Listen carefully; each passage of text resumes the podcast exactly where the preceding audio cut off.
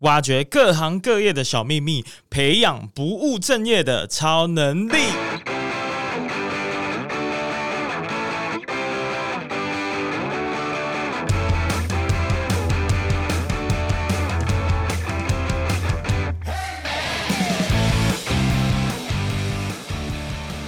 为什么你们都要写我们看不懂的文字？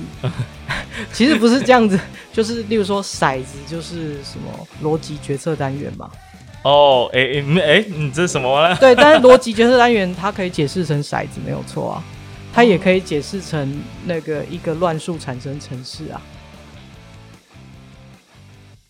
就今天找胡秘书长之前就发现说，其实您是那个学姐来着。哦，你也是中山大学的吗？对啊，对啊。哦，你是你是中山电机系？你是电机的，对，那就是我们隔壁而已。隔壁我们都睡一起的那种，哎，因为中山大学的室友的编制就会睡在一起。对，所以你是哪一？你是你你是哪一级？哇塞，这个问题问下去就尴尬了。没关系，我我一定比你老啊，这个是肯定的啊。我是一百零三级，哇，那真的是 差很多。我是九二级的，哇哦，是不是？这个是不是差很多？年左右，但是我们就不细究这个数字上的差异啊。毕竟我们这种年纪，只要脸看不出来，那就完美了。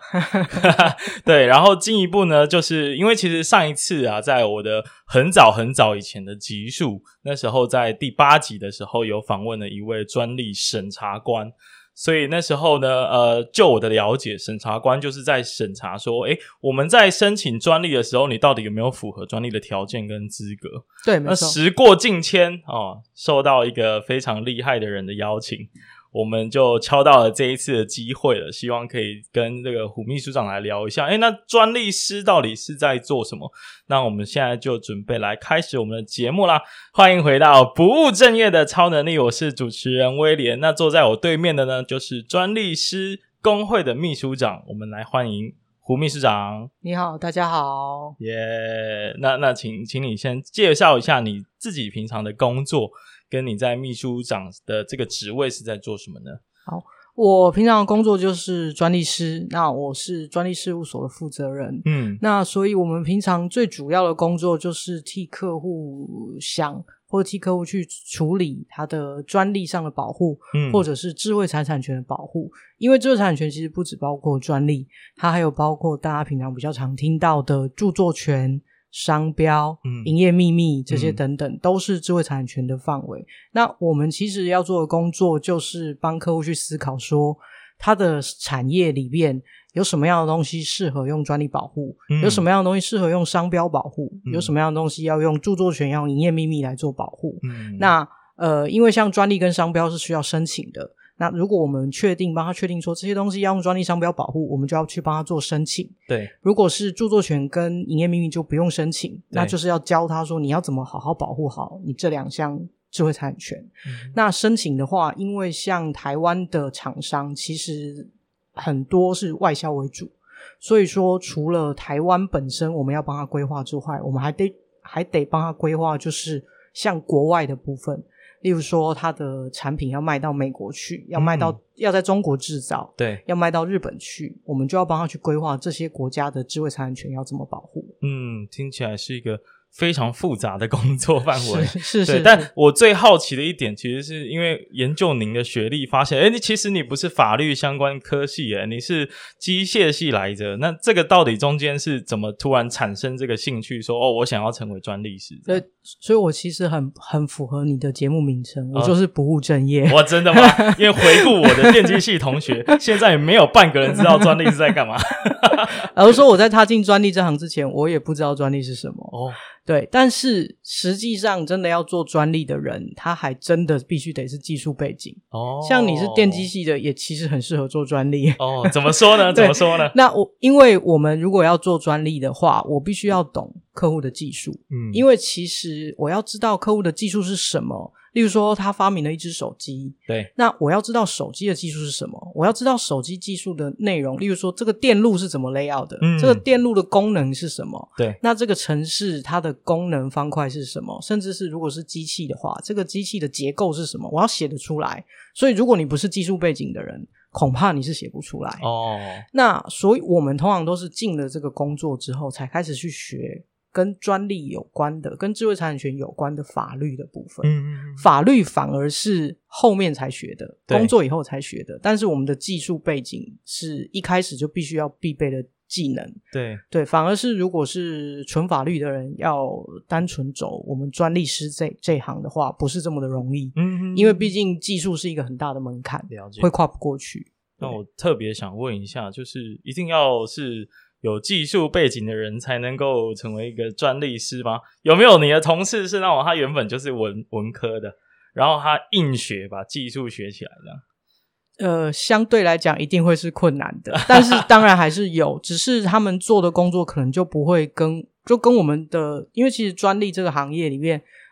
可以分工分得很细。哇，所以如果说，例如说像你刚才讲的，如果假设他原本就是法律人出来的，嗯嗯嗯、那他要做专利师这一块的话，那他就变成是走专门走专利这一块的法律的诉讼。哦。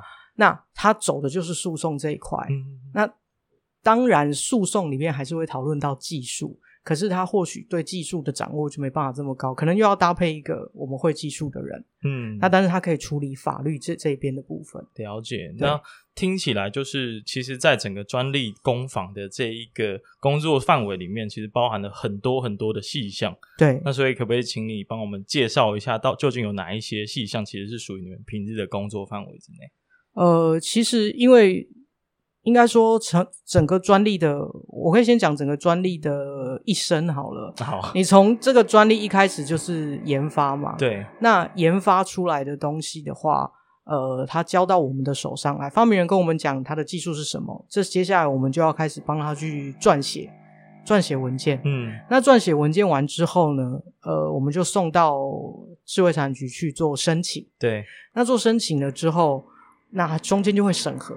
那审核的过程之中，审查委员他一定会去找他觉得跟你的技术有没有相关的东西。哦，他觉得如果找到了，诶，有觉得很类似的东西，他说，诶，不行，因为专利要为什么可以拿到专利？它是要新的或是进步的。我们用口比较口语的方，我不要讲那些法律的文字啊，新的或是进步的东西。所以，如果他觉得你的东西因为以前的技术而他认为不是不够新或是不够进步。他就会写理由来反驳你。嗯嗯嗯。那这时候，我们的下一个阶段的工作就出现了，就是要去反驳审查委员，跟他说你的看法是不对的，嗯，你技术看错了，或是你这样的技术比对是不对的。嗯。那接下来最后我们希望拿到的就是专利要核准，核准之后我们就拿到这个权利，拿到权利之后呢，接下来申请人专利权人这边就可以拿去告人家，他就可以去抓如果有仿冒者的话。他就可以去主张专利侵权，嗯，那就会进到诉讼的程序去，嗯，那进到诉讼的程序去的时候，就会在法院里面去做技术上的比对，到底我这个专利技术跟他的产品是一样的东西，嗯，如果是一样，那就侵权，那对方也会去反过来主张说，哎，我没有侵权，或者说啊，你这个专利其实当时审查委员审的不够好，你这专利根本就不应该存在的。因为哪一些技术，他会提一些反驳的证据出来，嗯，所以这边又是技术的攻防，所以这个会是在诉讼阶段。那当然，嗯、除了诉讼之外，你拿到权利，还有可能有其他的工作，例如说我们要去做授权，我要把这个专利授权给别人去实施，嗯，或是我要把这个专利卖给别人，那这个时候就会有一些合约上的一些，或者是技术上的转移的。这些工作出现这样子，嗯，所以这大概会是一个专利有可能会遇到的很多不一样的面向的工作。哇，这听起来非常非常的难以理解。对，但我们一个一个来拆解好了。就是首先呢，我最想问的是检索，嗯，因为我有看到我们是其实是有大专生的专利检索比赛的。对，那究竟为什么要做检索这个动作？好。就像我刚才提到的哦，你一个专利要可以成为专利，要拿到权利，它必须要是新的或是进步的。对，所以你在申请之前，或是说在审查过程当中被检索这件事情，就是你一定会遇到的事情。嗯、那所以检所谓的检索，就是去找你的专利申请之前有没有跟你这个专利的技术是一样的，或是很类似的。所以这个我们。我们在术语上，我们叫检索。那我们通常会去找的资料库就是专利的资资料库，因为那是我们认为最大的技术资料库，或者是论文，或者是现在 Google 很方便，嗯，就是用网络上的检索。那现在已经很少会去图书馆查书了，对，因为大部分的资料可能你在网络上全部都找得到。嗯、对，很早期的时候。我刚开始做的时候，还会去做翻书的动作。翻书，对，对，对，对，那那你可以稍微就是分享一下怎么翻书找到那一个，就是要去找找一些技术或是一些公报，因为那时候可能网络的资料还没有那么全，嗯、或是有些是要付费的。对对，那你可能就要去用翻书的方式去找。嗯，对，感觉一个专利从检索完开始撰写申请到正式成拿到权利，大概需要多久？因为感觉是很久的。嗯，每一个国家其实不大一样哎、欸。哦、因为除其实我们前置作业时间大概都差不了太多，嗯、可能大概都是一一一个月到两个月左右的时间。但是其实检索有很多的很复杂的事情，有些如果是公司内部，就是公司内部自己在做的检索的话，它其实是会可以可以是一个很长时间，而且是一个持续性的工作，哦、它不会是针对。单纯一个技术而已，它会是针对你整个公司的所有的技术的面向下去做持续的技术的监控，嗯、因为你要去知道说你这个产业的技术到底有什么东西已经被申请专利了，谁、哦、做了什么事情？对，谁做了什么事情？你除了产业上的监控之外，还有专利上的监控要做。嗯、那但是如果就一个技术交到专利事务所手上来的话，我们做的前置作业就是呃检索啊，或是说撰稿这些，其实大概就是一两个月之内的时间。嗯，那。这个时间大概差不多，但是审查这一块就会每个国家不大一样。像现在台湾的审查算是快的，嗯，那呃大概都在半年到一年，比较复杂一点的案子可能两年，嗯，或是比较冷门一点的技术领域就会长一点的时间，可能两年左右，但是不会太久，嗯。那如果像提像台湾厂商最常申请的几个国家来看的话，像中国的审查是很久的，中国的审查大概就要三四年以上。哦，oh. 那美国的审查就会比较是跟台湾比较接近，它大概不会在一年以内，但是差不多也就是一到两年或是一到三年之间这样子的时间。嗯、那韩国也差不多是一年多两年之内。嗯、那日本的话就也是差不多，目前就是中国跟欧洲是最久的时间。了解，所以其实申请完，呃，到从检索到正式拿到这个专利的权利，可能也要经过四五年的时间。呃，如果是中国的话，对对，如果是台湾就就不需要这么久，可能两三年就有了。对对对对，哦，所以这个效率上还是有差异的。对对对，或者是说他们可能就是申请数量上的确也比较没错没错没错，因为他们是几百万件的案子在 run，帮忙小小护航一下。对，但我特别想问就是。呃，您刚刚有提到说，一般的公司其实他们自己长期都有在监控，也不要说监控啦，就是持续的去追踪，说到底我的竞争对手又发明了什么东西，那我要怎么跟他在不一样或者是在相同的领域上面去竞争？那你做了那么久，您做了这么久的时间，嗯、究竟你在检索上跟这些菜鸟或者是公司内部的人，他们自己在检索会差在哪里？呃，我们在检索的话，当然就会是我比较容易去切到，就是这个这个技术我看了之后，我可能可以很快去想到一些关键字，或是一些关键字的同义词。那就可以比较轻、比较快去找到一些可能类似的东西。嗯嗯。嗯呃，如果经验不够的人，可能会受限于他看到的文字。对。因为其实，在技术上有非常多的同义词。哦。光是呃学名，就是常用的技术同义词就很多了，哦、更不用说是我们自己在写的时候，常常都会用一些，就是其实很多人会讲说。为什么你们都要写我们看不懂的文字？其实不是这样子，就是例如说骰子，就是什么逻辑决策单元嘛。哦，哎哎哎，你这是什么呢？对，但是逻辑决策单元它可以解释成骰子没有错啊，它也可以解释成那个一个乱数产生程式啊。哦哦哦，你懂？就是说，当我们用逻辑决策单元这样子的一个文字的时候，对，其实它可以包含的东西就不只是骰子。哦，可是如果我写骰子的话。它就是骰子了，OK，它没有被解释成别的东西的空间了。哦，所以你们尽量要把那个框架做大一点，没错，这样才能够想尽办法去吃到别人的这个专利的范围。是的，没有错。所以确实有些专利稿的文字，它不是你一般常用的文字，那是因为我们精心设计过的。所以其实专利师本身是有一点诗人的天分，对，你们要去创造很多的名词诶，然后要比如说刚刚讲的这个逻辑决策单元，什么乱数之类的，这些其实一般人都不会想到啊。是啊，是啊，没有错。所以你要发挥你的想象力去创造一些名词。对对对，所以我们入行的时候，前辈都有给给一本圣经，没有，那是都是个人自己做，那个绝对没有出什么教科书，都前辈自己的经验累积下来，就是。我前面累积这么多经验，就是有这么多词可以用，嗯、然后我们自己就会去再去发挥我们自己的，就是怎么讲，想象力跟创意，对，然后再扩大这个词库，这样子，那词库就会越来越大，越来越大。OK，那我们接下来就进到开始写专利的范围，因为我们刚刚其实有一点点讲到了，就要发挥创意的部分。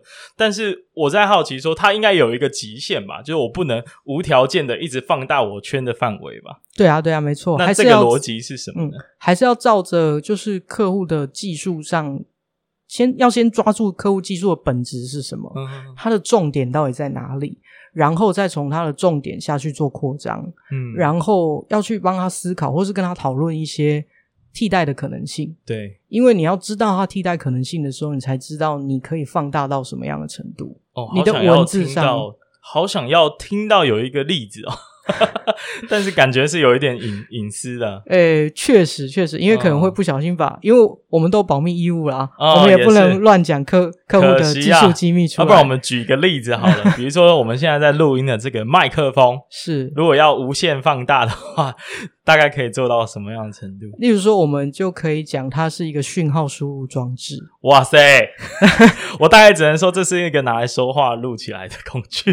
对对对对对。OK，所以其实是可以有很多的解释方式的。那下一步我们进入到诉讼的这个过程好了，因为就我知道啊，很多公司其实它不会在呃一开始发现你。有问题的时候就跟你就告你嘛，因为要等你有钱嘛，所以 我不知道这个讯息确实是真的还是假的。呃，当然确实是有可能，就是说他会稍微等一下，嗯，等看看你的侵权金额是不是高一点。可是我们在诉讼上有所谓请求时效的问题，哦，你如果过了那个请求时效，其实。你也不能够再请求，因为这是民事诉讼的规定啦，嗯、所以说原则上他也不能等太久，对，可他确实是可以等一下下，有点把你养肥那种感觉啦。不过当然有时候是时间点的问题，例如说他知道你在，因为其实同业来讲，他们的技术发展可能都很呃时间上都很接近，对，所以说有可能你开始做跟他一样的东西的时候，他的专利还没核准下来，哦。他还没拿到权利，对，他没拿到权利，自然就还不能先告你嘛。哦，那他就只能等到他拿到权利之后，他才真正去做一个专利的诉讼的开始，这样子。嗯，当然，他在专利申请中，他确实也可以先发警告函去警告你。嗯，嗯，那我们这个会有后续会有一个所所谓的补偿的机制，对，只是说他这个警告函。有时候会做一些商业上的考量，就是他要不要在这个时间点打草惊蛇，毕竟他还不确定他的专利会不会拿得到。Oh, OK，所以这个其实都有很多的考量，包含说，还是说这个时间点他就先发警告函给你。先吓吓你，嗯，他自己还没拿到，但是有些厂商或许他就会被吓到了，说哦，完蛋了，这个技术是不是他将来会拿到权利？对，那我如果继续用下去，将来会不会被告很麻烦？嗯，或者是他发给你的上游厂，发给你的客户，他跟你一定是抢客户的嘛？对，那他如果发给共同的客户的时候，哎，共同的客户在采购的时候，是不是就会有有、哦、有所 concern，就觉得说，哎那我是不是不要买这个没有专利的？不然以后我买了我还很麻烦。我还要被告，或是你被告的时候，我又拿不到产品，这很麻烦的。嗯，听起来是一个非常处心积虑 要去思考到底什么时候，或者是呃做出哪样的诉讼判。的这个要求是最最合理、最合适。没错，因为商业，因为专利就是一个商业手段，对，它就是商业上用。你如果商业上没有用的话，那这个专利就没有用啊。嗯，对，而且不只是保护的意味，有时候可能是一种攻击的手段。没错，对。OK，那我特别想知道，哎，就是以你们跟客户收费的话，嗯，是在成功拿到就是告赢了，我才我才算钱吗？还是说我在你请我来做这件事情的时候？我就可以跟你收费，这样。这我通常都会做一个比喻。嗯哼，你去看医生的时候，你走进去是不是就要缴挂号费？嗯，对，就是这样子，就是这样。对，我们没有就是服务，对我们我们没有在包赢的啦。哦，对，也没有包准的啦。就是说，呃，其实专利像我刚才念了这么多程序，其实每一个程序就是一次工。对，我们卖的就是我们的服务。对，我们其实不是卖产品的，所以每一个工我们就是得收一次费用。嗯、这个其实我觉得应该就是越来越大家应该要建立这个服务有价的概念。嗯，对。但我我我会，如果是我的话啦，我比较心机比较重一点，我我应该会呃去看说，哎，你这个东西有没有打赢官司的可能性？嗯啊，如果如果没有的话，我可能也会跟你收费这样子。我不知道，我不知道实际上业界会不会是这样的这种情况。我我们其实不大会去考虑，就是说这个东西赢的几率高不高？哦，OK，对我们来说啦，不管今天要。站在原告方或是被告方，嗯，我们都只会考虑客户，我们要怎么帮他争取最大的权益。对，所以原则上来说，我们大概只会去跟他讨论说诉讼策略是什么，我们要主张什么样的点，就这样子而已。可是我们不会去，我们当然会去跟他分析说，诶，如果以现在的现况，你可能会胜。会胜诉的几率在哪里？嗯，胜诉的方向在哪里？但是你可能会败诉的面向会在哪里？嗯，比较有可能因为哪一些原因，然后被法官就是说认为就是呃比较站在对方那一边的时候，比较接受对方的的意见的时候，嗯，这个时候你你就会败诉。我们会去跟他做胜胜利面跟就是失败面的分析，可是不大会因为说，哎，我们觉得这个官司必败，所以我就不。不收你的案子，嗯、不接你的案子，这样子。了解。对，那接下来想问哦，就是，嗯，刚刚讲这么多的过程，你最享受哪一个工作？我，就我的话啦，我听起来就是去告人那一段 是最棒的，因为可以拿钱。呃，其实我反而最享受的是一开始怎么帮客户规划他这个专利。哦，对，我会很喜欢跟客户讨论，就是说。你的专利，我觉得还有什么可能性？或者你这个技术，哎、嗯、你觉得有哪些可能性？那我们怎么样帮你争取到一个最大的保护范围？对，当然，我觉得到了诉讼，如果有一天到了诉讼，这个案子真的如我想象的，可以保护到这么大的范围，然后可以抓得到别人的时候，我觉得那个是那个就会是一个成果的验证。嗯嗯，对，嗯嗯，嗯，只只可惜，因为专利大概能够走到诉讼的案子不多，嗯，真的不多，所以说。能够验证的几率真的很低。对啊，对啊，对，对啊，这这这就是我其实站在公司角度，有时候在看我们公司或者是以前有做过的这些接触过的专利的经验，我就想说啊，你这你你这个申请这么多，真的刚五号啊，有些只是在那边养着，然后也不会有人就是特别来攻击你会怎么样的。也、欸、不过专利有时候申请哦，有点像是买保险，嗯，你不会因为你买了保险没有用到，你就觉得我不应该买保险。哦，这个概念。对，专利其实对公司来讲就是一个保险，嗯、因为呃，我这么讲好了，如果你不去保护你的技术的时候，那其实你只有被人家打的机会，嗯，你永远没有回击的机会，对，因为你手上没有武器，没有子弹，对。可是你手上有子弹，你确实可以不不一定需要去打人家，只是如果有一天有人来打你的时候，你可以反击。嗯，我觉得这个比喻很棒，哎，对，就是其实你可以拿着武器，但在那边耀武扬威。大家知道你有专利，就不敢来打你了。对对对，因为其实这有时候是一个商业上的恐怖平衡。嗯，当你有一千件，我也有一千件的时候，我们两家是竞争对手，我们可能不敢互打。哦，因为我会担心，我打你的时候，你就打我。像几年以前的 Apple 跟 Samsung 之间的诉讼，在全世界的诉讼都一样。嗯，对，他们就是互打。那其实打到后来，他们也都花很多钱。他们在国外的诉讼都是要花几千万美金以上的。嗯，那。但是，当如果你有一千件，而我是你的竞争对手，我只有一百件的时候，那我可能就只有被你压着打的的机会了。嗯，对，怎么说啊？假设我这一百件这个很强，诶，就是都站在这个非常关键的技术上，诶，但是你的对手一千件，他可以包围你啊。哦，就是一个包围的策略。就是假设说，你虽然申请到了很核心的专利，对，可是这个核心的技术可能需要一些应用面啊。嗯，那如果说你的竞争对手都把应用面申请起来了，所以其实对你的东西来讲，你的核心技术会卖不出去。对，因为你只要卖到应用面去，这些应用面全部都有别人的专利卡住了。嗯，所以你自己做核心技术，你也必须得去规划这些应用面的周围的专利。我们讲是一个整个呃整体布局的一个概念，这样子。嗯，所以接下来就想要特别聊一下。就是怎么做好这个布局，我觉得对于呃没有接触过专利的人，可能这个是很难去想象的。就也想知道，就一间公司究竟要怎么样去保护自己，那它的那个核心的思维究竟是怎么样？嗯，我只能说布局真的非常要做完整布局，很花钱。嗯，所以。大部分的公司都不会做太完整的布局，但总要说到我讲，我好像说了很大的实话。对，马上听到这一期就马上把所有的金流都断掉，还是说你可以把这句剪掉？不行啊！当然你可以去解释嘛，就比如说我们究竟花了这么多钱，你会做什么样的事情来确保我们公司有得到这样的保护跟武器？因为我们如果从纵向的布局来看的话，就是你同样一个技术，嗯、你应该要布的局就是。是对于它的在不同国家的保护，对，这个是你应该要去思考的，包含你的研发地、嗯、你的制造地跟你的贩售地，对，你都应该要去做保护。那我们如果讲横向的布局，就比较像是我刚刚提的，你要怎么从你这个产品、你这个技术的核心面和它整个周围的产品链，你都去考虑到这么多技术，嗯，然后去做一个面一整个面撒下去的专利布局。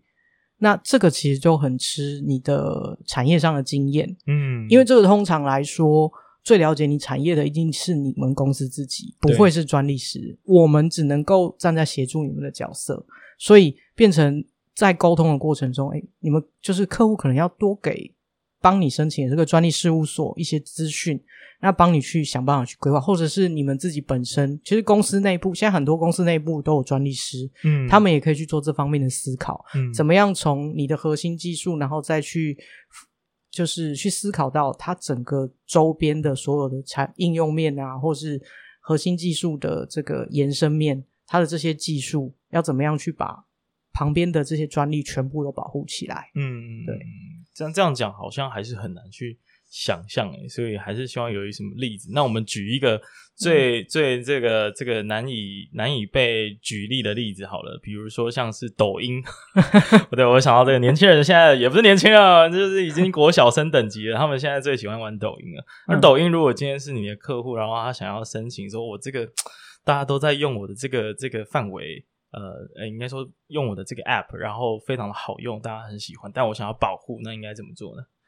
因为软体它其实就是 APP，其实它又是一个比较不一样的，怎么讲技术嗯的布局的想象。嗯、因为呃，就抖音来讲的话，当然你可以保护它的核心技术面，就是它的整个软体架构的部分，对，这是可以保护的。再来另外一个方向就是它的呃那个叫什么 APP 的整个呈现的 layout 的那个。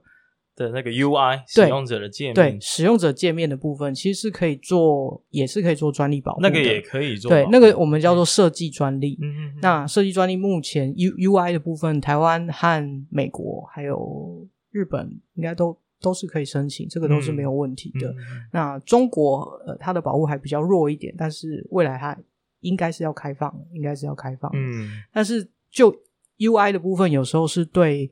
使用者来讲是最容易去辨识，或是最容易去呃，应该说你最容易被侵害的部分。嗯，这个场就是如果以抖音来做比喻的话，它最容易被侵害它的 UI 的部分，因为如果要抄它的软体，对，去抄它的这个 UI 的配置，人家或许会一眼之间分不出这两个 App 有什么差别。嗯，对，这是非常有可能的事情。那这个东西很成功的案例就是，其实还是 Apple。还是 iPhone 手机，嗯，怎么说呢？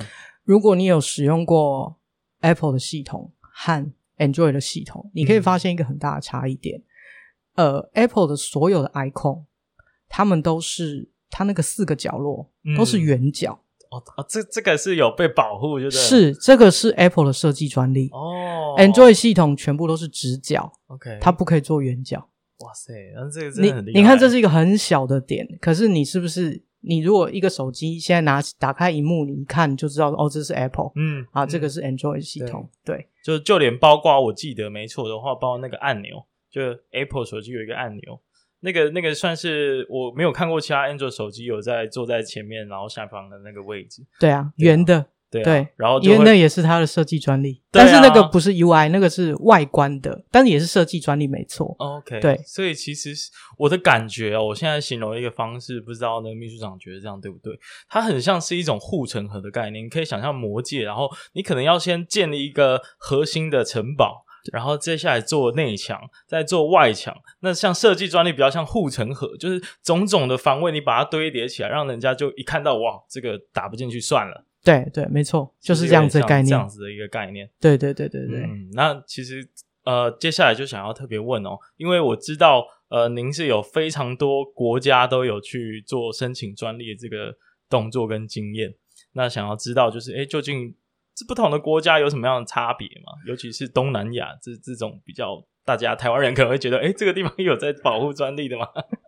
确确实啊，就是说呃，每个国家就会不大一样。那大方向上来说是差不多，就是对于这个技术一定要我刚才讲新的和进步的，这个是大要求，大概要差不多。嗯、那比较大的差异都会在于细节的部分，就是说申请程序可能会大同小异。嗯，对于写出来的那个文件的细部的要求，可能也都会有一些差别。嗯，那我们就要去了解很多不一样国家的规定。那我们才能够帮客户，就是说我今天这个文件丢台湾是这个样子，嗯，但是如果我丢中国，可能就不是单纯的繁简转换哦，我还要去做一些调整，去符合他们的文件上对于文件上细部的规定。这样，嗯，我我感觉最明显的一个差别应该是用字吧，甚至是语言的隔阂。对对，对对对，比如说你今天翻译成这个泰国文，嗯，哦，泰语，那那那那那那你要怎么知道去到底这个词到那边叫什么东西呢？这个其实当然，我们都有配合的国外代理人，他会去做处理。哦、所以其实不同国家的专利事务所会互相合作。没错，都就像其实很多国外的案子进来，他也是都要找台湾的事务所来做配合。嗯嗯嗯嗯嗯。那既然刚刚都提到了，就是我们的中国，为什么特别提呢？因为其实就我我是跟专利无关的人啊，我就觉得说，诶，是中国一天到晚在抄袭别人的软体跟硬体。哦，然后逆向工程这样子一直仿冒，那这样子他们有在申请专利有什么不一样吗？诶，没有，没有什么不一样，而且中国专利还比较难准，比较难准啊，因为他们审查比较严格哦，真的啊，所以其实他们是审查比较严格。对，但是你要说在诉讼上，因为你讲的都是后面到底能不能抓到人家嘛，嗯，我觉得那个就是呃各国自己司法执行面的问题。嗯，这个这句话不懂，就是说你应该是说他的司法上面的怎么讲？毕竟中国还是比较偏人治的社会，嗯，所以在法院上的呃透明度可能没有这么高的情况之下，确实会有一些操作的空间。哦，这个我不能说的话，我来帮你讲。总之就是，他们其实，在专利审查上其实是比较严格的，是的。但是他们在诉讼有一点睁一只眼闭一只眼的感觉。嗯，不能说睁一只眼闭一只眼，哦、应该是说有时候比的不，我们比的不是事实，嗯，比的是后台。哦，哇哦。OK，这个这个就蛮明确了。对，不过当然你还是可以看得到他们会做出一些，当当两边后台一样硬的时候，嗯、那他们就会做出一些还不错的判决出来。对，就会真的决定一些事情。那这个时候这样子的判决就是非常有参考价值。嗯，对对。那不过当然，因为呃，毕竟在中中国做诉讼这件事情，我们通常做完诉讼还是要考虑到执行面，就是说所谓的执行面，就是如果今天法院判说。哦，好，我们是专利权人，我们胜诉了。嗯，那你要赔我一百万。嗯，那这时候我要考虑到的是，我能不能找你拿得到一百万？就是他这个判决的结果究竟有没有效？就是说他执行上，我到底有没有办法很成功的去执行这件事情啊？嗯、可是如果不拿到这一百万，我还有什么方式可以去保障我自己呢？没有，那这这真的就是看各国的实务啦。嗯、就是每个国家都会有不一样的执行。像你在台湾，我们就是可以去申请做做强制执行嘛。对对，那你如果那就要看本身这个。败诉方他到底在这个国家，我有没有东西可以扣他？哦，oh, okay. 对，或是我有没有办法找得到他，嗯、去去扣他的这些产业？你地方越大的，当然，或是说，呃，怎么讲，司法制度没有这么健全的国家，嗯，或许像你刚才提到的东南亚，可能就会稍微再更困难一点。哦，对，OK，所以在这么多的国家，除了中国以外啊，那你觉得有哪一些特别的经验？就是你在申请专利的时候。特别的经验，对啊，比如说在呃，在东南亚的某一个国家，你申请就可能会失败啊，或者是申请他们就觉得这个不不符合专利啊，等等。哦，这个这个倒是好的，不过东南亚国家其实还有一些比较普遍的问题，就是审查比较久。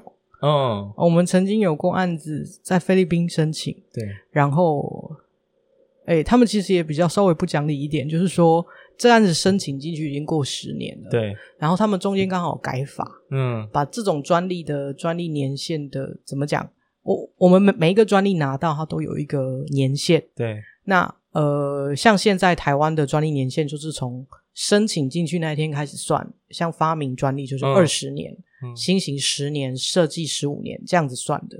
那他们那个就是菲律宾那时候，他们新型在改法的时候，就把它计算的基础从呃，本来是发给你专利，就是核准的时候才开始算专利权期限这件事情，改成从申请日开始算哦。所以那一件审了十年都还没有准的专利呢，突然之间就因为这个改法，他纵使准了，他也没有权利日了，嗯，他也没有专利权期限了，嗯。那所以那时候就要一直去争执说，那你。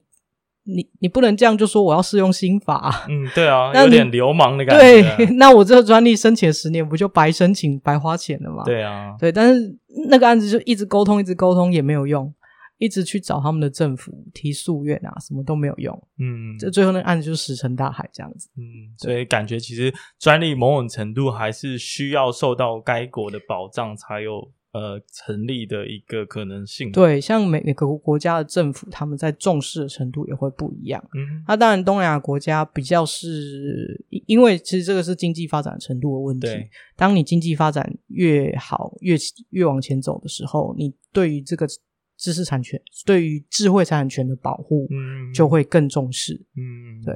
了解，那接下来就想要提一下啦，因为我们刚刚其实有聊到专利对于一间公司的重要性是什么，其实有点像护城河的概念，还有整个城堡，我们怎么去作为一个防卫跟武器。但是就一个国家来讲，究竟这么多的专利申请上，究竟代表什么意义？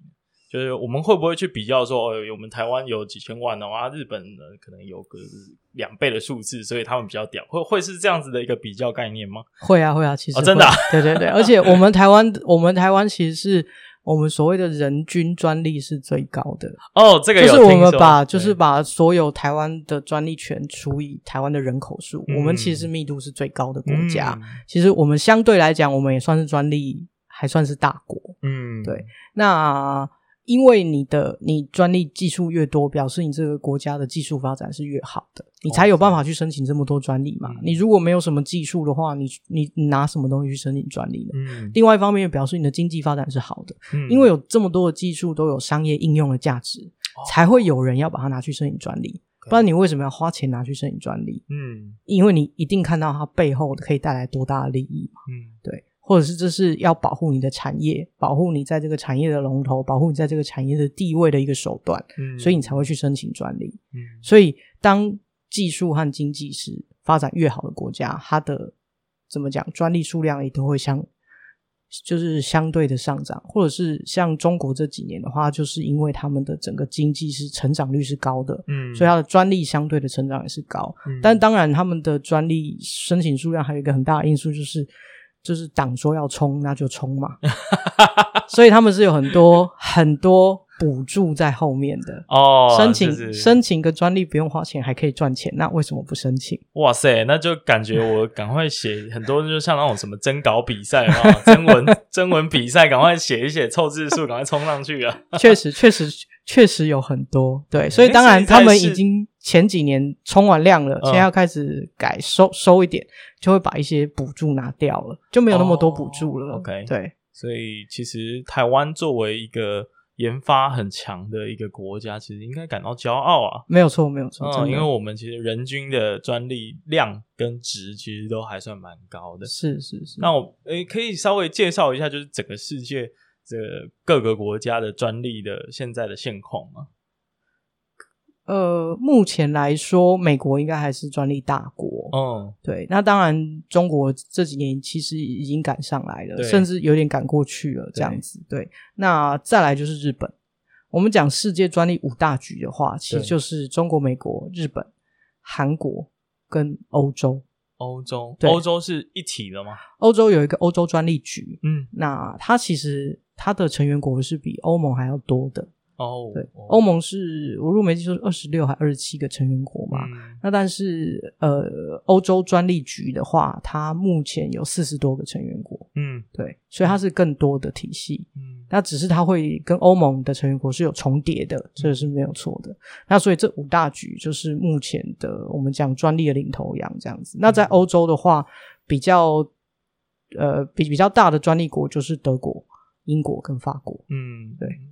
听起来也是，就是在研发特别注重的国家，其实它在专利的注重上就会特别的高。没错，对。嗯、那像韩国，它其实就是也是这近近十几年来，他们是发展的非常快，嗯，整个追上来这样子。对，对，对，感觉因为我就我所知啊，他们的三星在每年的研发预算上，其实也是一个非常高的比例。对，对，对，对，对，嗯。那最后呢，想要回到哎，就是个人身上了，因为就是。嗯我相信有很多人听到这里就想说：“哎，我这个理工科的小宅宅，可不可以有其他的领域的发展可能性？”然后听到专利就很兴奋啊，想说我要怎么转过去啊？那有什么经验或建议可以分享吗？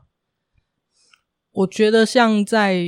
我自己在学校是没有接触过专利啦，嗯，不过我知道有一些念研究所的同学，他们其实在学校就会接触专利，嗯，因为你可能，例如说做学校的做你的论文啊，对，或是说做一些国科会的计划，就会有需要申请专利的机会，嗯，那这时候就可以接触看看专利是什么。嗯，那如果离开了学校之后，可能就是在假设你在公司里面上班的话，那就是。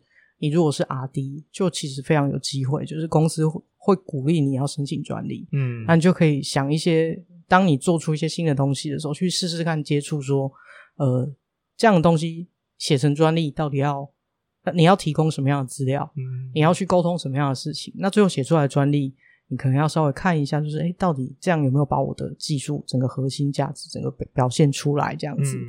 那当然，如果你还没有工作的话，其实或许。可以试试看去做专利工程师这样的行业哦，对，这其实算是一个我们这个行业的入门的最最最开始入门要做的工作就就是开始在里面帮忙检索一下。呃，通常会是从写说明书开始哦，OK，, okay. 对对，写专利说明书开始。嗯、那从写专利说明书啊，看专利说明书，大概慢慢去了解你喜不喜欢这个行业。因为我必须老实这么说，我们这个行业。呃，相对来讲，我觉得是比较枯燥的行业哦。比较枯燥吗？怎么说呢？对，对没有兴趣的人来讲，它就是一个枯燥行业。嗯。因为我们的工作其实真的几乎大部分的时间，我们就是坐在办公桌前面打那份专利文件哦，或者是看资料。嗯，其实。我都觉得出来混就是要还的。我以前大学的时候没有没有没有好好的念书，然后我工作了之后，那个念的书比我在大学的时候不知道是多少倍。嗯，对啊，因为我们每天都要看新的技术，或是像最近中国修法，我就得读中国修法的内容。嗯，台湾接下来又要修法的时候，我又要读台湾修法的内容。啊，美国哪一天又要修法的时候，嗯、其实他们大家都会交交替修法，嗯、我们就要一直到处看，因为我们要一直跟上这些新的法律，还有新的技术，我才能够帮客户做最好的规划。嗯，感觉是没办法停止进步的步伐，没有办法停止进步的工作，你要一直进步，不然你就会被这个产业淘汰掉。嗯嗯，除非对于那种想要追求这个知道或者是能够掌握最新技术到。在做什么事情的人，他们可能就会非常有兴趣。对，没错，没错，没错。像像我自己就会做的很有兴趣，因为我觉得看这些新的东西很好玩。哦，很好玩。对，那那那特别想知道，哎，就是因为一直在看新的东西嘛，总会有那种东西是你没看过，然后也历史上可能也没有被判定过。嗯，然后那那究竟在这个情况下，你们通常会怎么怎么去去去写这个说明书，然后来来争取通过这样？嗯，那通常就是，如果这真的是我外面都找不到资料，那最了解这个技术就是发明人了。嗯，嗯，就是这告诉我这个技术的人，那我就会想办法跟他多多沟通，请他告诉我多一点这个技术方面的知识是什么。嗯，嗯，或是他通常我们现在很少会有完全开创性的东西出来，他一定有一个背景在。嗯，他那他觉得我要看懂他的技术的相关背景是什么，他要告诉我，嗯，那我才能去看那些相关的东西。对，嗯、然后再去真的深入去了解他这个技术在做什么。这让我想要跳开来问你，嗯，因为我感觉就是从刚刚的这一句话里面，我们可以理解成，其实人类现在的所有的发明已经没有办法有一个很很大的曲线的成长，都是在建立在就是既有的发明上面去做小小的改进的。对，没错。哇塞，那这听起来是一个警讯呢，就是大家已经这个呃那个叫什么那个呃。突然，现在这个词穷，大家大家已经这个江郎才尽了，对，江郎才尽。其实也不会，例如说，你看 iPhone，你会觉得 iPhone 是一个很开创性的发明。嗯、毕竟在它之前，你的手机都是有按键的哦，是在它之后，你才会开始用就是没有按键的手机。嗯，但是在 iPhone 之前，真的没有这样东西吗？其实还是有，嗯，只是不普及。例如说。其实早期的 PDA 就是这个样子，嗯，对，对不对？只是你你只是你是拿一支触控笔在那边按嘛，嗯，你不是用手在那边滑嘛？那当然这就是呃整个触控技术的演进，可是。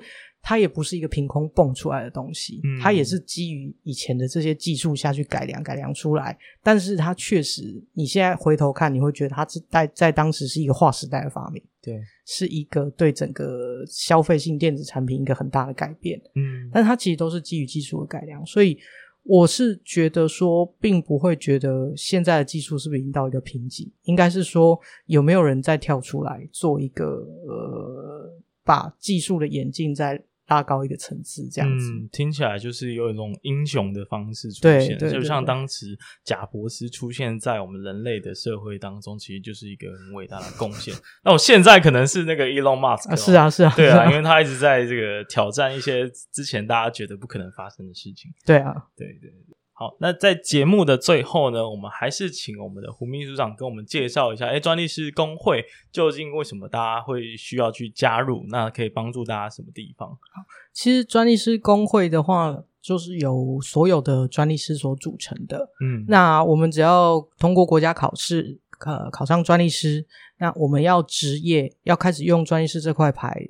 进行我们的行业的时候，我们就需要加入工会。嗯、那所以工会里面的组成就是专利师。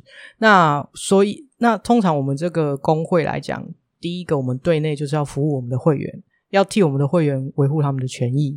然后再再来就是要让大家，像我刚才讲，我们必须要一直精进我们的知识嘛，所以我们必须要办很多的课程，对我们的会员，嗯、要让大家都一直跟上这个时代的脚步。那另外一方面就是对外的话，我们也希望说，因为就像我自己刚才讲，我在接触这个行业之前，我也不知道专利是什么。但我们希望不要以后也是这个样子，嗯，希望更多的人在没有进入这个行业之前，他就知道是什么，就知道智慧财产权是什么，知道专利是什么。因为其实我们接触客户的过程中，我们会发现很多人他想要保护自己权利的时候。已经来不及了，嗯，因为他一开始就没有做好保护，所以，例如说他的技术根本就没有申请专利。你在想，如果贾博士卖 iPhone 之前他没有去申请专利，那他就把 iPhone 卖出来了，他亏大了。对，那后面的人都不能抓，他都不能抓后面的人了。嗯、对，所以那那这个他就没办法保护他自自己的技术了。现在很多人其实都是这个样子，嗯、他不知道怎么保护。那如果说我们能够把这个基本知识一直推广出去的话，这个其实对大家或对整个社会、对产业升级，我觉得都是一个很有帮助的事情。嗯，所以我们也很希望说，去，例如说去学校啊，或是去各产业啊，或是去各个园区产产业园区去多宣导这方面的知识，嗯，让大家都更更能够在很初期的时候就做好保护，或有这个概念。至少你有这个概念，你要知道要去哪里寻求帮助，这样子。嗯对，我觉得今天是一个非常有意义的一次对谈，因为其实我我相信，就是呃，胡秘书长应该也是第一次接触这么新的媒体。不过以工会的角度，就是想要让呃社会大众知道，说到底专利究竟对于我们这种不懂的人来说，究竟有什么意义？至少有一个初步的了解，可以去做一个。基础的保护，我觉得也是一个很重要的观念呢、啊。对，那就谢谢今天这么大大费周章的来我们这个破穷破 Podcast 录音室，这样，然后还可以感受到周遭有很多什么在施工的。对，不过就是希望可以大家可以多多的了解专利究竟是什么，然后专利师的工作以及专利师工会都究竟是怎么样帮助我们的生活，还有我们在商业上面的保护跟利益。那今天的节目就到这里，那我们跟大家说声再见，拜拜，谢谢。